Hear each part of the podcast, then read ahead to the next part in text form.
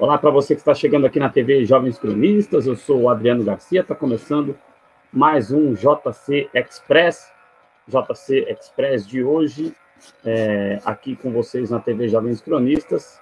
É, antes de falar do nosso convidado, eu quero agradecer, né? Não tive ainda como agradecer, vou agradecer agora, né? O fato de que nós conseguimos alcançar aí a marca de 4 mil inscritos. É, aí no, na, na última quarta-feira nós alcançamos essa marca.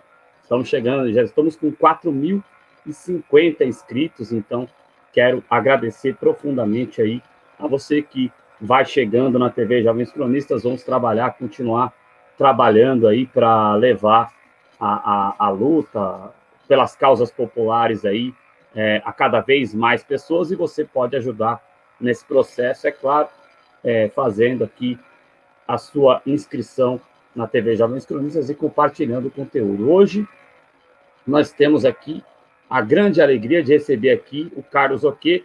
Ô, Carlos, eu estou pronunciando seu nome correto? É Oque mesmo? Rapaz, é, é, é Ok. Boa tarde. É boa tarde. É mais é fácil ainda do que imaginei. É, é uma grafia, se, se, diz a lenda que é uma grafia grega, meu avô é sírio, de modo que, apesar da sílaba tônica, é, é Ok. É Ok, perfeito. O Carlos Ok, ele é, é pesquisador do IPEA, é economista, ele é autor do livro SUS, O Desafio de Ser Único, e nos dá a honra da presença aqui na TV Jovens Cronistas. Boa tarde para você, Carlos. É, eu quero começar aqui com você na TV Jovens Cronistas. É claro que nós vamos falar muito de saúde aqui, mas eu quero até aproveitar a sua expertise enquanto economista para que você possa explicar um pouquinho para o espectador que está chegando aqui na TV Jovens Cronistas quais os ataques que o desgoverno tem feito aos serviços básicos, à saúde, à educação ele está tirando de onde dinheiro. É, aliás, a gente chama desgoverno aqui porque é uma política nossa. Se você quiser chamar de governo, é, é até melhor que você não se compromete. Mas assim, o governo Bolsonaro ele está tirando dinheiro de onde dos serviços básicos é, para é, fazer o que tem feito aí, para aumentar a verba de, de defesa, que o Brasil é, não está em guerra com ninguém, mas ele aumenta, enfim é, o que, que, onde que o Bolsonaro está atacando os serviços básicos que deveriam ser prestados de forma pública e com qualidade, com grande investimento para a população, Carlos. Mais uma vez, boa tarde, muito obrigado. Boa tarde, Adriano. É, eu queria agradecer no seu nome o convite é, do programa Jovens Cronistas para estar aqui com vocês hoje. É, o que talvez seja importante o ouvinte é, entender é que, é, naturalmente, que existem diferenças é, significativas entre o governo Bolsonaro ou desgoverno, nos seus termos, é, e o governo Temer, hum, mas embora hajam diferenças políticas significativas, é, sobretudo pelo que ele representa, né, uma hegemonia em torno da da extrema-direita, é, é, importante que o, o, ouvinte, que desde já eu agradeço pela participação e pela presença, é, observe que em 2016, após o golpe parlamentar contra a presidenta Dilma Rousseff, logo após ao golpe, foi votado no Congresso Nacional a emenda constitucional né, hoje 95, que constitucionalizou, Adriano, uma política de austeridade fiscal, ou seja, que trouxe para dentro da Constituição brasileira uma política de austeridade fiscal que tem por objetivo reduzir o tamanho do Estado, que tem por objetivo reduzir os investimentos públicos, que tem por objetivo reduzir os gastos sociais, mas, na verdade, Adriano, tendo em vista os níveis de pobreza, desigualdade e desemprego que se aceleraram, vale dizer, após a crise, com a adoção dessa política econômica, ao atacar o Estado, ao atacar o investimento público, ao atacar os gastos sociais, em particular a saúde, educação e outras políticas, quem está sendo, na verdade, atacado são os trabalhadores e as trabalhadoras. Então, embora é, esse ataque apareça no Estado, apareça no fundo público, porque, a rigor, a política de austeridade fiscal, Adriano, sem querer é, falar no economês, para facilitar o nosso diálogo com os ouvintes, e eu já te devolvo a palavra, ela pode ser entendida como uma política econômica que vai ao encontro dos interesses do regime de acumulação que se tornou dominante, Adriano, em particular da, depois da crise econômica internacional de 2008, que é o que nós economistas estamos chamando de financiarização. Então você tem uma crise econômica, né? Nós podemos debater as razões dessa crise, inclusive as razões políticas, né? Dessa crise de 15 e 16, que favoreceu a queda da presidenta Dilma, vale dizer. É, você adota uma política econômica que você ataca o Estado, mas na verdade você está atacando os trabalhadores, porque o Estado, Adriano, nesse caso, é o mecanismo pelo qual as classes populares e as classes médias podem fazer, podem ter direito a um conjunto, podem ter acesso a um conjunto de direitos sociais que, sem esses recursos, vão se ver privados de um conjunto de bens e serviços, e, em última instância, ver reduzido o seu bem-estar. Então, esses recursos, a rigor, respondendo à sua pergunta, está sendo drenado para o rentismo, está sendo drenado para os bancos, está sendo drenado para o capital financeiro. E é isso que está em jogo, entre outras coisas, na sociedade. Diante da crise sanitária, diante da crise econômica, quem é que vai pagar os custos dessa crise? Serão, será mais uma vez os trabalhadores, as trabalhadoras, as famílias brasileiras, ou serão os mais ricos? Caberia, então, pensar numa reforma tributária né, que penalize né, os grandes ricos para que a gente volte, de, de, no pós-pandemia, a, a, reduzir as taxas de desemprego, reduzir a desigualdade, reduzir a pobreza e retomar a atividade econômica num projeto de inclusão social. Então, basicamente, esses recursos, para além da questão dos militares que acompanha esse processo, são recursos que são drenados é, para o capital financeiro e essa foi a razão alegada para a introdução da emenda constitucional 95. Perfeito, Carlos. E aí, é, entrando já mais na área da saúde, que você tem uma vivência muito grande, né? É, a gente colocou aqui é, grande parte do seu currículo aqui na descrição do vídeo, né? uma grande vivência que você tem, é, é, qual o impacto tem a, a, PEC da morte, né, que você citou, que Paulo Ribeiro, comentando aqui, um abraço para o Paulo Ribeiro, colocou aqui a PEC da morte, que é a PEC do teto de gastos. É, ô Carlos, qual, qual o nível de desinvestimento que a gente tem na área da saúde a partir eh, desse momento do Brasil, a partir da PEC e a partir da, da, também dessas adequações orçamentárias que o governo Bolsonaro tem feito, o Carlos? Tá, eu, eu queria dividir de forma esquemática, para facilitar o diálogo com os nossos ouvintes, eu gostaria de dividir é, essa caracterização sobre o financiamento das políticas de saúde, Adriano, em dois momentos. Né? O momento antes pandemia e o momento pandemia. É, antes mesmo da pandemia, nós já entendíamos, Adriano, que é, houve uma mudança no padrão de financiamento público na área da saúde. Que, que isso quer dizer? Como é que nós podemos traduzir essa mudança em palavras mais simples? De fato, Adriano, se você observar, é, desde a Constituição de 88, o, o SUS sempre enfrentou uma crise de subfinanciamento se nós considerarmos os pressupostos constitucionais do SUS em torno da universalidade e da integralidade. Ou seja, de fato, o SUS é universal,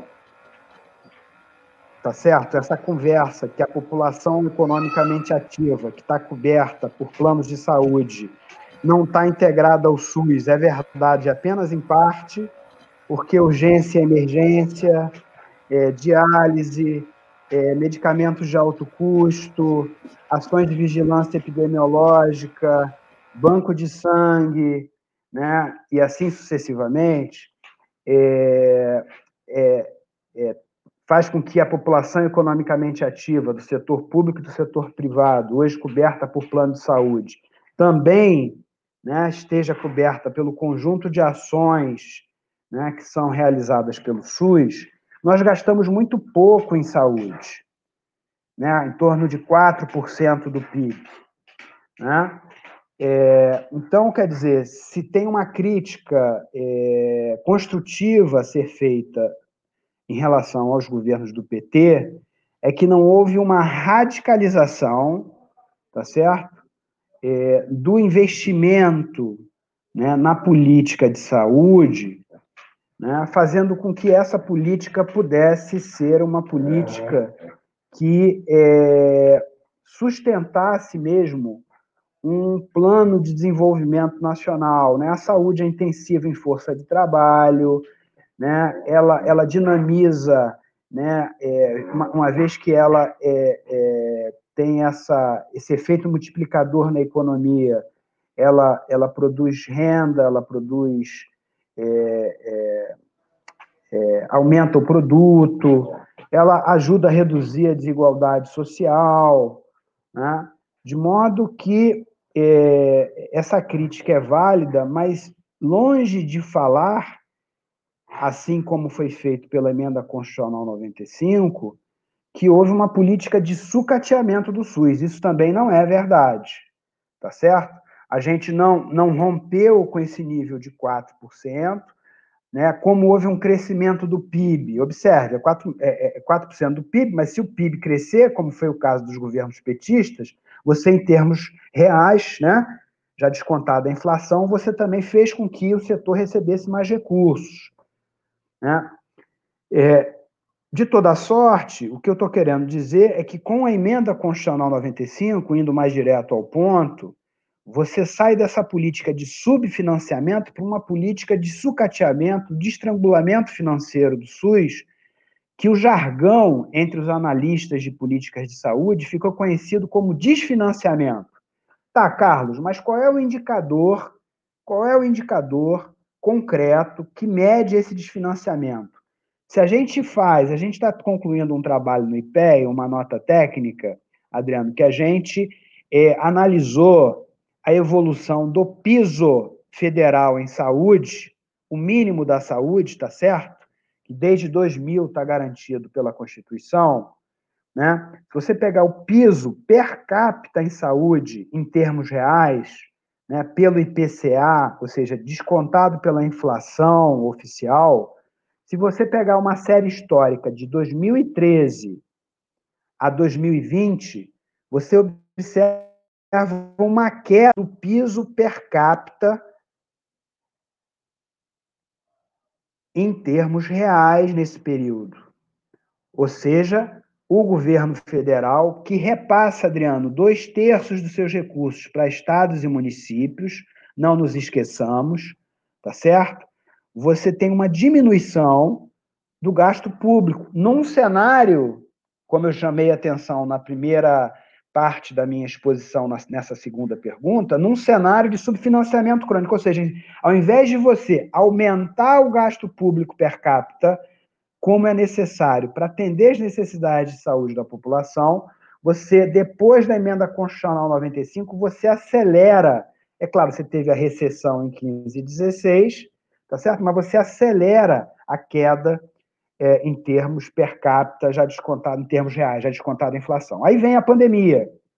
Vem a pandemia, o que, que o governo faz, pessoal? O governo flexibiliza as regras fiscais. Então, flexibilizou o resultado primário, que fazia parte do tripé, né?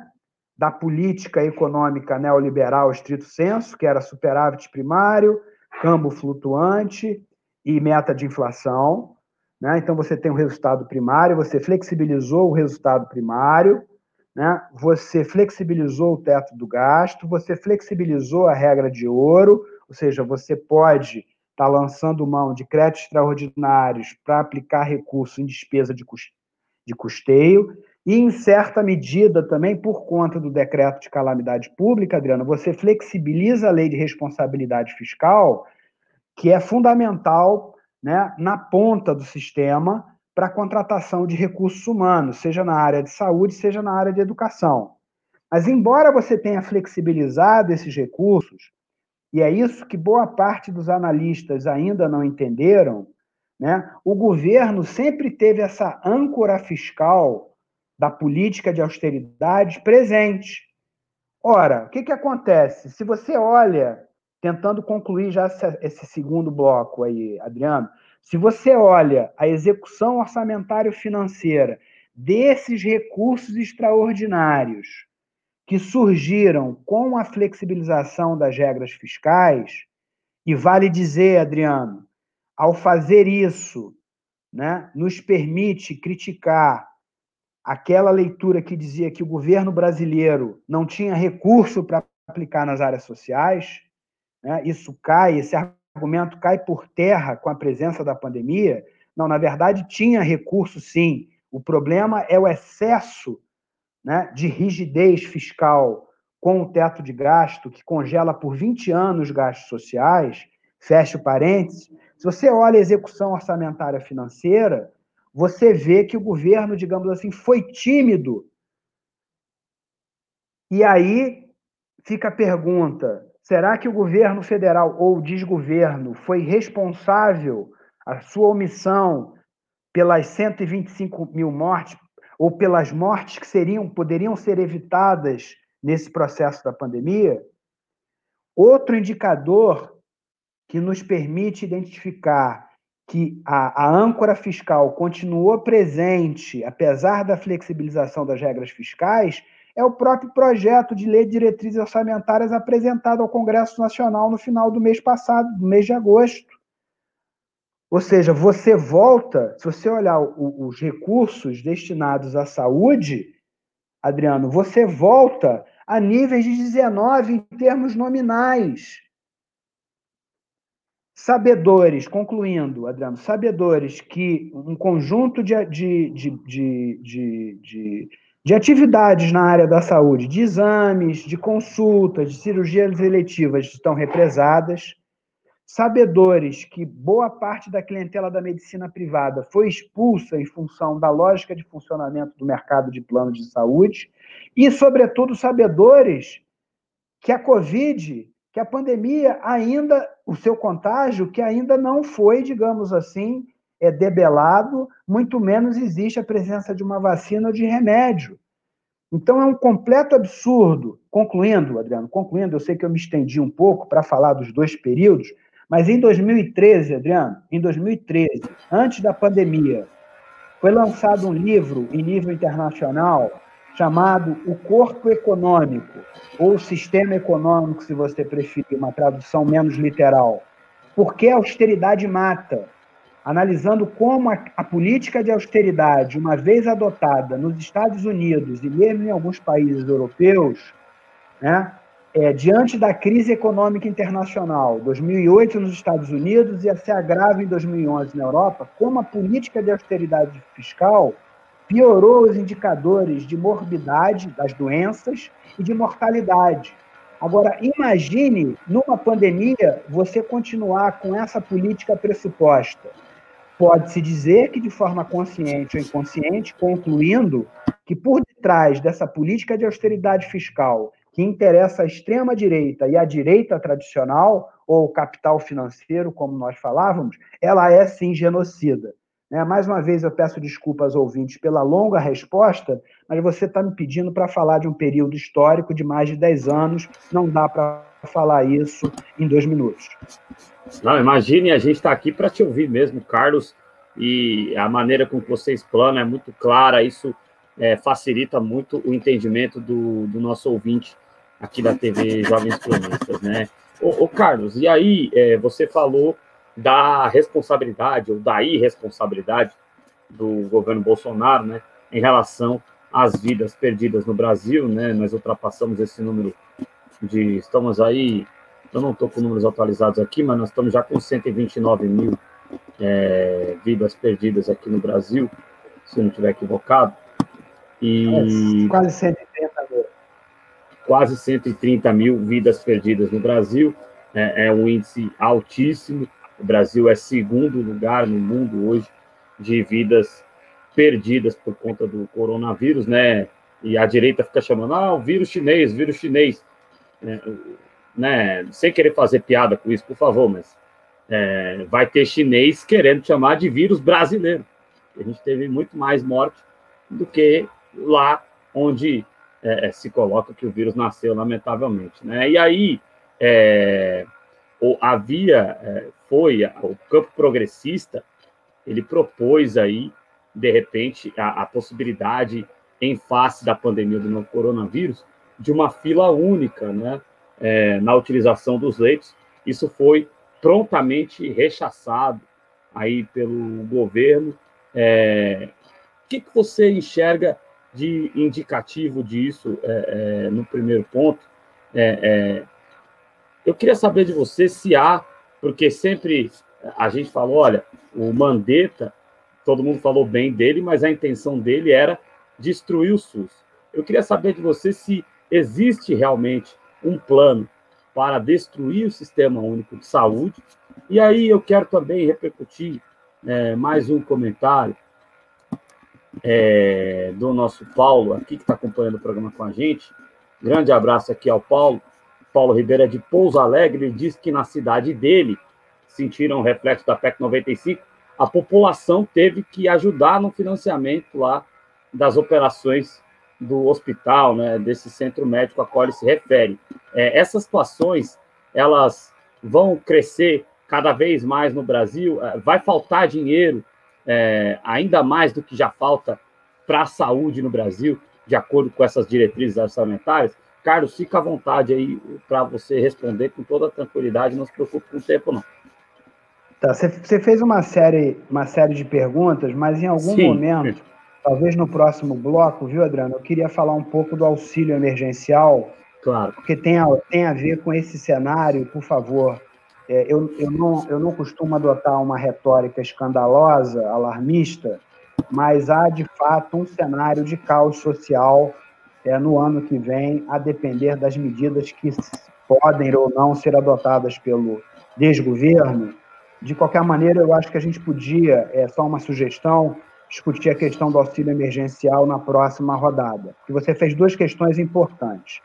É, a primeira, a questão da fila única dos leitos. É, é importante que os ouvintes é, percebam a importância, viu, Adriano, se você me permite, é, utilizar a, a TV dos jovens cronistas claro. para fazer uma discussão de caráter mais ideológico, mais claro. estratégico, mas que é muito importante para as classes populares, para o povo brasileiro, que foi a minha percepção que o ataque ao Estado brasileiro, a rigor, no fundo, significa um ataque aos direitos sociais e ao bem-estar das classes populares para a grande maioria do povo brasileiro. Ora, se isso é verdade, a luta por mais recursos do SUS, a luta pela melhoria da qualidade do SUS, ela tem que vir acompanhada é, de dois elementos, é, Adriano, que eu gostaria de problematizar com os nossos ouvintes e dialogar com você.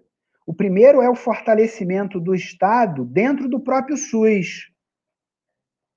Observe, Adriano, que o SUS já nasce não só com problema crônico de financiamento, dado o seu objetivo de cobrir o conjunto da população brasileira, ou seja, tinha recursos insuficientes para poder materializar os seus pressupostos constitucionais em torno da universalidade e da integralidade, ou, se, ou seja, integralidade, pessoal, atender desde a atenção básica até procedimentos de alto custo, de alta complexidade tecnológica, como um transplante, né, e que o Estado brasileiro iria exercer é, é, esse direito como uma, uma obrigação e seria um direito social da população. É, Observe que, apesar né, é, da consagração desse direito constitucional em 88 e da crise de financiamento que faz parte, desde o seu nascedouro, da história do SUS, que existe uma outra questão que muitas vezes a gente não observa. Três quartos, três quartos, pessoal, da oferta hospitalar do SUS eu não estou me referindo agora ao mercado tipicamente capitalista, dos hospitais privados privados. Eu estou falando dos hospitais privados contratados e conveniados pelo SUS, em boa parte hospitais filantrópicos. Esses hospitais, Adriano, eram privados. Ora, num momento como esse da pandemia, fica claro como, de certa maneira, foi um erro da reforma sanitária, Adriano, não ter problematizado o que eu vou chamar aqui com os ouvintes, para os ouvintes, de relações de propriedade no SUS. Ou seja, naturalizaram o setor privado dentro do SUS como ele pudesse ter as suas ações, a sua lógica organizacional pudesse convergir com os interesses do SUS. E isso não é verdade, isso ficou claro na pandemia. Nem foi permitido uma central de regulação de leitos públicos e privados, fazendo com que a atenção à saúde tivesse como critério né, a ida para o sistema daquele paciente que mais precisasse, sobretudo nas UTIs, tá certo? E nem foi possível, muitas vezes, o Estado utilizar de forma adequada os leitos disponibilizados, seja no, pre, no setor privado contratado e conveniado ao SUS, seja no setor privado privado. Então, estou querendo chamar a atenção que essa dificuldade que aparece na conjuntura, na verdade, é um problema estrutural do SUS e que é fundamental nesse momento que, na luta por mais recursos, Adriano, a gente lute também para que o SUS fortaleça a presença do Estado dentro do SUS. Por exemplo, regulando as organizações sociais, Adriano. De que adianta você lutar por mais recurso para quando o recurso chegar no município, controlar esse recurso, ser um agente privado e não o Estado, não o secretário de saúde, né? que, de certa maneira, é, o prefeito foi eleito pela população. Quem, vai, quem é que vai administrar esse recurso? A regulação desses hospitais, a ampliação, né, a estatização progressiva desses hospitais. Então, nós precisamos combinar, né, na luta por mais recursos do SUS, para melhorar a gestão do SUS, é importante que a gente fortaleça duas coisas para evitar a mercantilização do SUS, que a gente tenha mais Estado e mais controle social dentro do Estado, e que a gente aumente, Adriano, concluindo, a regulação do mercado de serviços de saúde.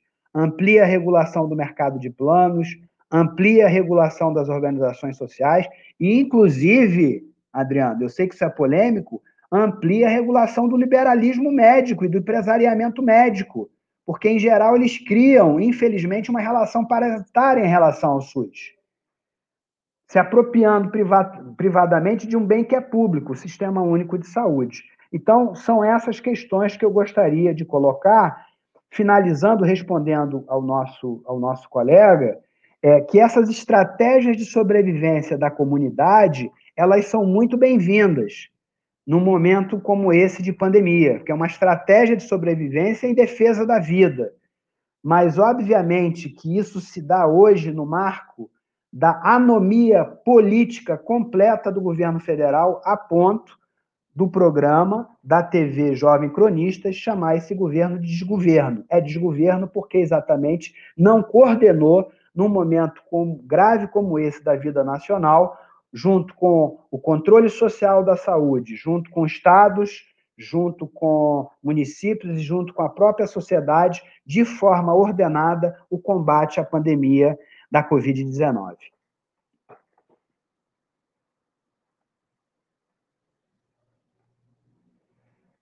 Agora sim, para você que está aqui na TV Jovens Cronistas, participe aqui do nosso chat, se puder, somente se você puder, faça uma contribuição para ajudar no financiamento do canal. Nós estamos recebendo aqui o Carlos Ock, ele que é do IPEA, ele é economista, ele tem trabalhos é, em outros tempos no Ministério da Saúde, também é autor do livro SUS, O Desafio de Ser Único. Mais perto do final a gente fala um pouquinho sobre o livro. Ô, ô Carlos, e aí você queria fazer ponderações em relação à questão do auxílio emergencial? Fica à vontade, cara. É, porque, veja só, qual, qual o argumento que eu estou tentando é, defender aqui com vocês? Porque você podia, você podia me criticar, entende, Adriano? Falar, Carlos, mas espera lá. Tudo bem, você, teve, você tinha uma política de austeridade fiscal, Carlos, mas nesse ano o governo flexibilizou as regras fiscais por causa da pandemia. E eu chamei a atenção que, apesar dessa flexibilização, a austeridade nunca deixou de estar presente né, na linha na orientação fundamental do governo. Isso tanto é verdade porque o projeto de lei de diretrizes orçamentárias agora apresentou um orçamento da saúde que, do ponto de vista nominal, Adriano, é semelhante ao de 2019. Pasme. É só você verificar os dados. Não é o Carlos Ock do IPE que está falando. E a ponto do próprio Conselho Nacional de Saúde tem uma petição pública que eu gostaria de contar com apoio da TV Jovem Cronistas para divulgar, para recolher assinatura. O Conselho Nacional de Saúde lançou uma petição pública com a campanha Não deixe o SUS perder mais de 35 bilhões de reais em 2021.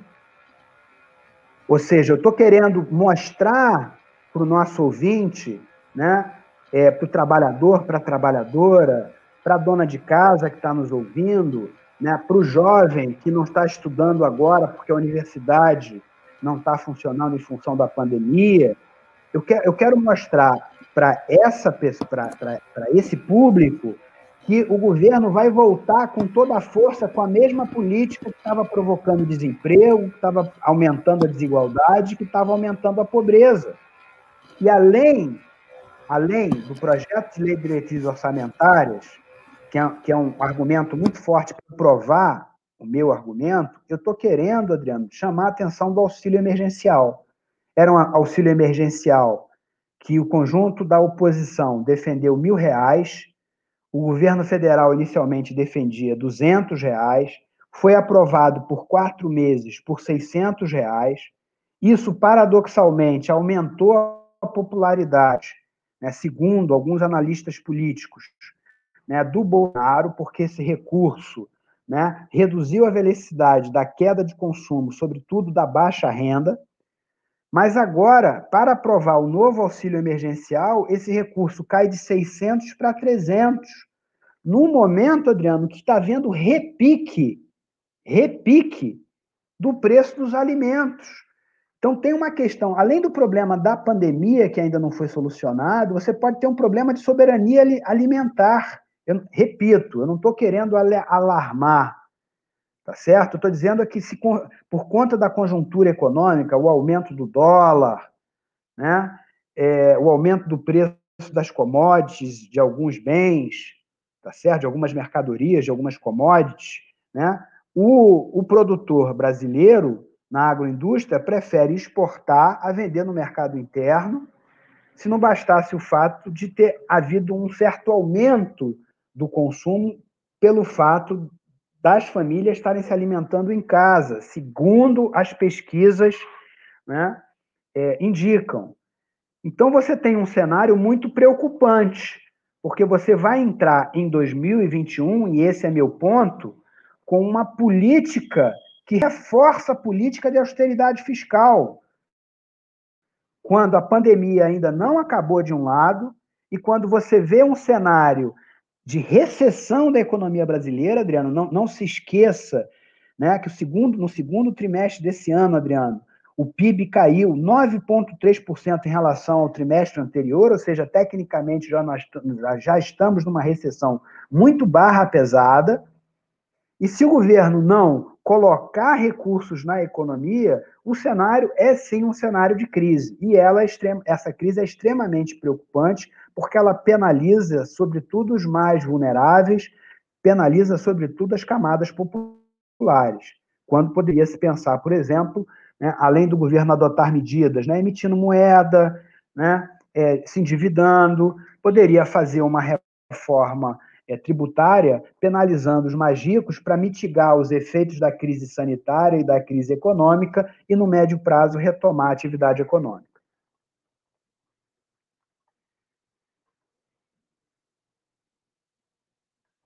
Perfeito, e conte com o apoio aqui da TV Jovens Cronistas, em relação a essa petição. Conte com o nosso apoio também, que nós estamos aqui nessa missão de defesa realmente dos interesses da população, né? Os interesses econômicos, infelizmente, é, e sobretudo a partir de 2016, os interesses é, é, econômicos das elites, infelizmente, têm se sobreposto em relação aos interesses da população. Lamentavelmente, esse é um cenário muito difícil e recessão e aí é, você falou, né, é, repique de preço, é, e o que é uma tremenda covardia é, em meio ao cenário que nós estamos vivendo, né?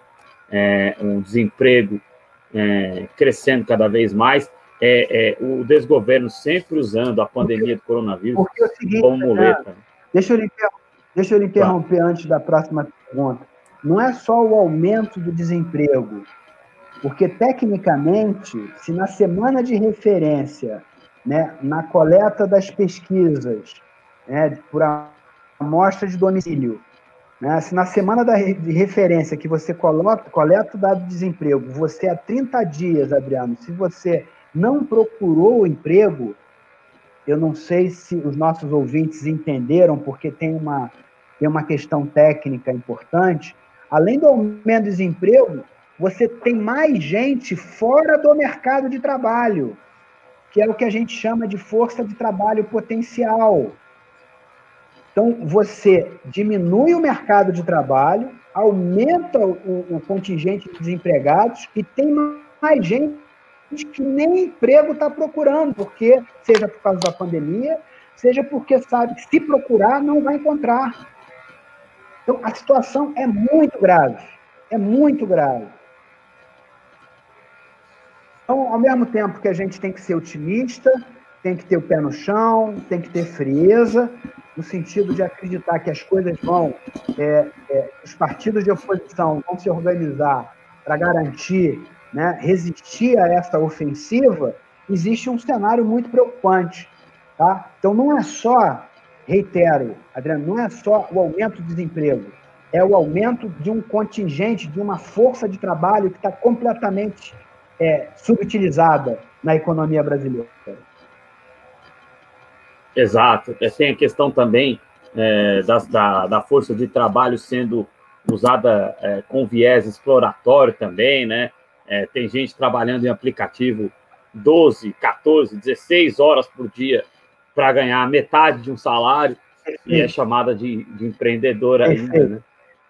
Perfeito. eu me esqueci, eu esqueci de falar desse aspecto da precarização completa com a, a, precarização. a, a com o trabalho intermitente, com a precarização, para reforçar esse outro lado que nem sempre o ouvinte tem claro, que aumenta o desemprego, só que tem mais gente hoje fora do mercado de trabalho porque nem emprego está procurando e tecnicamente não entra nessa contabilidade.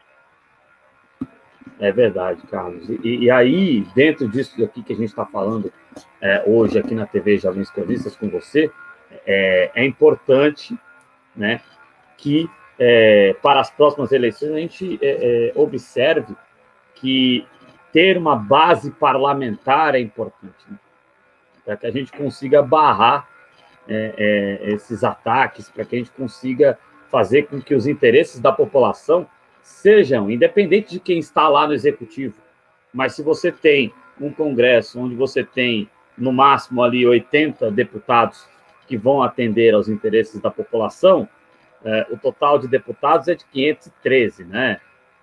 é, é, nessa legislatura, 511 tem trabalhado. Né? A sessão que eu vi mais gente foi com 511, né? Nunca é 513.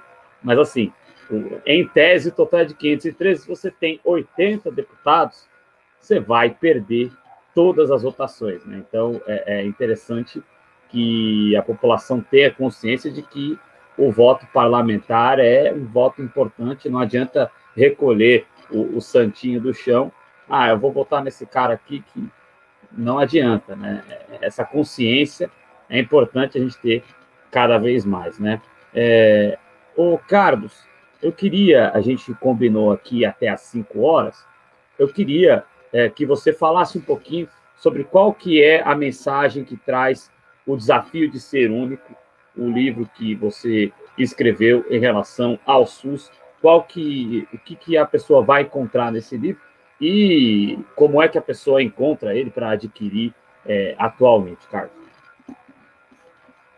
Olha, eu te agradeço pela pergunta. O livro foi lançado em 2012. É, infelizmente, é, à época, não havia a preocupação que hoje observamos na produção editorial de livros é, da mesma natureza, é, de fazer é, edições eletrônicas, né? mas as pessoas podem encontrar o livro, que, salvo engano, está na sua segunda reimpressão, né? podem encontrar o livro com facilidade na, na internet. É, a principal mensagem é, é basicamente a seguinte: é mostrar teoricamente é, que o setor privado de saúde, para ele funcionar de maneira capitalista, seja aqui no Brasil, seja nos Estados Unidos, seja no Canadá, seja na Austrália, ou seja, é uma tese que tem uma pretensão geral, é uma tese geral. A primeira tese é, observe, Adriano, que coisa curiosa, é que o setor privado de saúde, para ele funcionar de maneira capitalista, ele precisa de recursos do Estado, porque o setor saúde tem características econômicas específicas que, se ele não for subsidiado pelo Estado, ele vai, vai apresentar uma tendência de custos e preços crescentes e, portanto, seus preços serão inacessíveis. E uma vez que eles se tornariam inacessíveis, mesmo na hegemonia do capital financeiro, como hoje nós assistimos, ou da financiarização, se você preferir, é, é, esse, esse setor, né, que é um setor que está presente é, na área no setor de serviços da economia, ele vai ser, ele apresenta um problema estrutural de rentabilidade. Então essa é a tese que percorre o conjunto dos capítulos. A segunda tese, tá, Adriano? E por favor, é, não desconte em mim, eu não sou culpado. A segunda tese presente nesse livro é que o Estado brasileiro de 68 para cá, em particular, ou seja, há mais de 50 anos, o Estado brasileiro foi quem criou o mercado de planos de saúde por meio dos incentivos governamentais. Então, são essas duas teses. E hoje, para dar um exemplo, né, onde teoria e história se encontram, a teoria qual seja o problema crísico desse mercado se organizado de maneira capitalista, e o problema histórico foi que o Estado, por meio dos incentivos governamentais, no Brasil criou esse mercado. A, a, o elemento que pode, é, manifesto, que pode esclarecer os nossos ouvintes dessa minha tese teórica e histórica, são os subsídios fiscais, Adriano, destinados a pessoa física e a pessoa jurídica, a indústria farmacêutica e os hospitais filantrópicos, que são chamados de gastos indiretos ou gastos tributários em saúde, e que nós temos diversos trabalhos publicados no IPEA nesse, nessa direção. Para dar um exemplo, para dar um exemplo, concluindo, é que é, o mercado de planos de saúde em 2018 tá certo? Recebeu subsídios na ordem de 18 bilhões de reais. Mas, Carlos, explica isso melhor para a gente. Pessoal, indiretamente, como o governo né, permite com que as famílias, sobretudo os declarantes do modelo completo, e parte dos empregadores abatam da sua base de cálculo no, no imposto de renda sobre pessoa física e no imposto de renda sobre pessoa jurídica aquilo que eles gastam com saúde, o Estado deixa de arrecadar esses recursos, favorecendo né, setores que estão mais bem posicionados na distribuição de renda. De modo que, inclusive, os próprios liberais, Adriano, levantam que esses recursos eles são recursos inequitativos. Como o nosso olhar é um olhar mais crítico, a gente concorda com essa tese, mas, na verdade, a, a tese que nós preferimos, que nós privilegiamos, que nós enfatizamos, é que existe uma relação estrutural entre o padrão de financiamento público do Estado e a dinâmica de acumulação capitalista do mercado de planos de saúde, e que, ao subsidiar esse mercado, na verdade, o Estado está patrocinando o consumo de bens e serviços privados de saúde, por sua vez, patrocinando esse mercado. Num contexto onde o mercado vai muito bem, obrigado. Num contexto onde esse mercado ele cada vez mais se concentra, se centraliza e se internacionaliza. Então, basicamente, foram essas ideias que nós discutimos no livro. Eu agradeço a você pela oportunidade, depois de quase oito anos, estar tá aqui vivificando suas principais teses com os nossos ouvintes. Espero que eu não tenha sido, digamos assim, muito acadêmico ou academicista. Ah, acho que ficou bastante claro e, e, é importante esse conteúdo. Ele tem oito anos, mas ele está cada vez mais vivo, né? É, aí no que nós estamos vendo no Brasil é importante essas reflexões aí que mais pessoas tenham acesso a esse livro, que é um conteúdo importantíssimo. Obrigado. SUS, o desafio de ser único. Você pesquise aí na, na, na internet, você encontra esse livro. Carlos, uma alegria ter recebido aqui você na TV Jovens Cronistas. Quero agradecer ao Cezinha do Espaço Camisa 11. O Espaço Camisa 11, ele está aos sábados na, no JC Esportes e aqui na TV Jovens Cronistas. Nesse sábado, eu acredito que ele vá para o JC Esportes. Então, é, é, grande abraço ao Cezinha, a todo mundo lá do coletivo Camisa 11. É, e ele que é, facilitou esse contato, mas a gente já acompanha o seu trabalho há bastante tempo e ficamos muito felizes, felizes perdão, com a sua presença aqui na TV Jovens Cronistas. Carlos, fica à vontade para fazer as suas considerações finais e conte conosco sempre que é, é, quiser aqui. Você tem uh, um espaço aqui de fala na TV Jovens Cronistas, porque é, é preciso que essas informações sejam sempre é, colocadas para que a população possa ter subsídios para se defender é, dos ataques aí do, das elites econômicas que infelizmente mandam no Brasil, principalmente quando a gente tem esse viés governamental. Carlos, fica à vontade para fazer as suas considerações finais. Mais uma vez, muito obrigado pela presença. Ô, Adriano, na sua pessoa, eu queria agradecer o convite da TV Jovens Cronistas. É, eu peço aos nossos ouvintes é, que multipliquem não só esse programa, mas multipliquem é, a própria divulgação da TV, que cumpre um papel muito importante no, no momento, no grave momento, nesse grave momento da vida nacional. Né? Foi um prazer estar aqui com vocês. Eu continuo à disposição, tá certo, Brando? Eu reitero que eu continuo à disposição.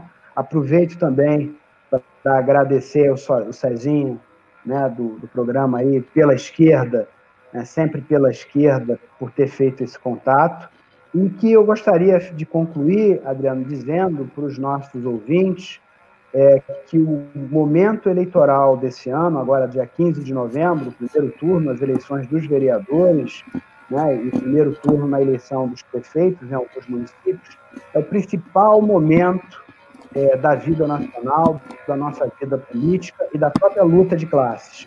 Então, se você não está satisfeito com esse governo, se você quer mudanças, se você defende a democracia, se você defende a vida, se você defende o emprego, se você defende o sistema único de saúde, vote em candidatos e você tenha certeza e esses elementos serão defendidos para que o futuro seja possível nesse país.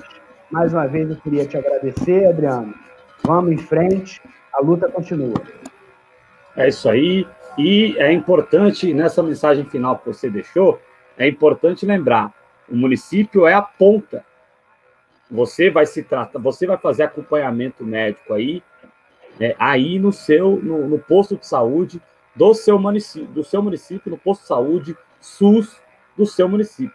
Então, a importância, além, para além de dar uma resposta a, a, a, a todo esse viés bolsonarista que se instalou no Brasil, esse viés elitista, para além de dar uma resposta a isso, sempre foi, e agora mais do que nunca, o seu voto muito importante, porque o município é a ponta, é lá que você é, é, tem atendidas as suas emergências médicas, lá que você faz o seu acompanhamento médico, é lá que você vai ter o município investindo ou não em equipes de saúde da família e por aí vai. Então, é, é importante esse recado final que o Carlos nos deixa, é muito importante porque o município é a ponta, é no município que você tem é, garantida a sua segurança de saúde.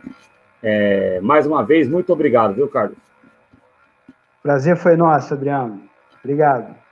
É isso aí, a TV Jovens Cronistas volta às 21 horas com o Valdo Santos no Conexão Progressista. Muito obrigado a todos que acompanharam. É, compartilhem para que o conteúdo possa atingir mais pessoas, né? Ele fica disponível não só enquanto ao vivo. E até a próxima aqui na TV Jovens Cronistas. Muito obrigado.